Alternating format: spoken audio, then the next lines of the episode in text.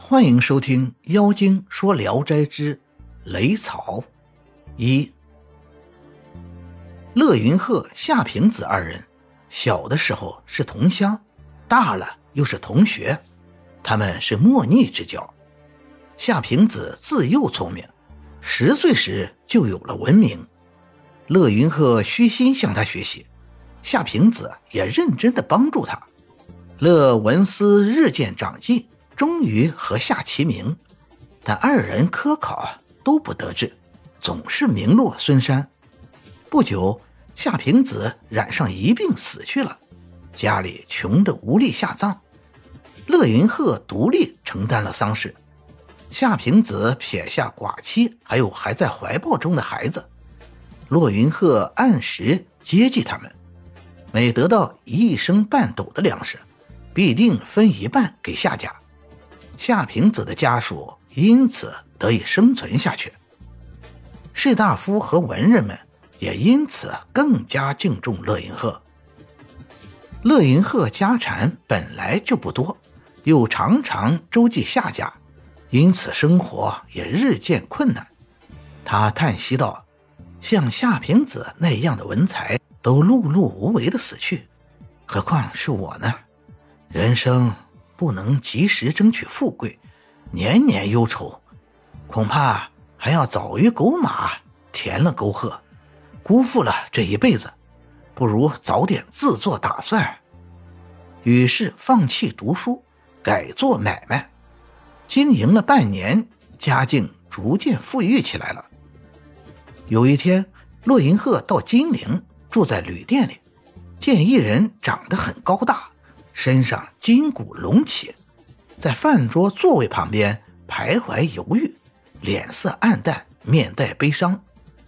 乐云鹤问他：“你想吃点东西吗？”那人也不说话。乐云鹤就把自己的饭推过去，那人双手抓着，一眨眼就吃了个精光。乐云鹤又给他买了两个人的饭，一会儿又吃完了。乐云鹤便让店主人割来一只猪腿，摊上一大摞蒸饼。那人吃了几个人的饭才吃饱，道谢说：“三年了，没吃这么宝贵啊。”乐云鹤说：“你是一个壮士，怎么如此漂泊潦倒呢？”那人回答说：“罪犯天条，不能说。”又问他的家乡，回答说。我地上没屋，水上没船，早上住在乡村，夜晚睡在城市。乐云鹤收拾行装，准备上路。那人跟在后面，恋恋不舍。乐云鹤向他告辞。那人说：“您有大难，我不忍忘记这顿饭的恩德呀。”乐云鹤很惊异，便带着他同行。路上。拉他吃饭，那人推辞说：“我一年只吃几顿饭。”乐云鹤更加惊奇了。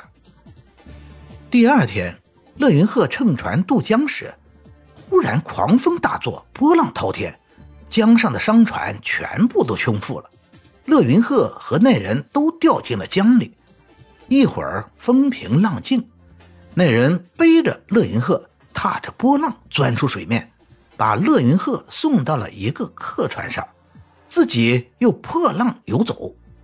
一会儿拉来了一只小船，扶乐云鹤上去，嘱咐他躺着等着，自己又跳进江中，两个胳膊夹着货物出水，扔在船上，然后又潜进江中，出入几次，捞出的货物摆满了小船。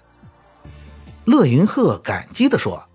你救了我的命，我已经很知足了，哪里敢指望连货物都能够保全呢？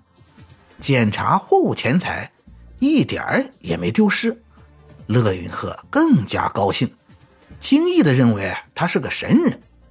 放开船要走时，那人告辞，乐云鹤苦苦挽留，才一块渡江。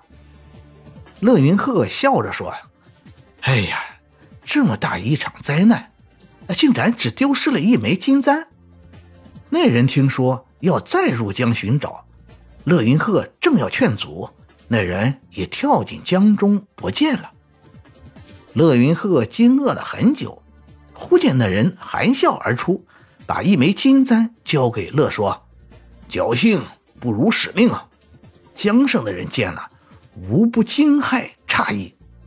感谢您的收听，您的支持是我持续创作的最大动力。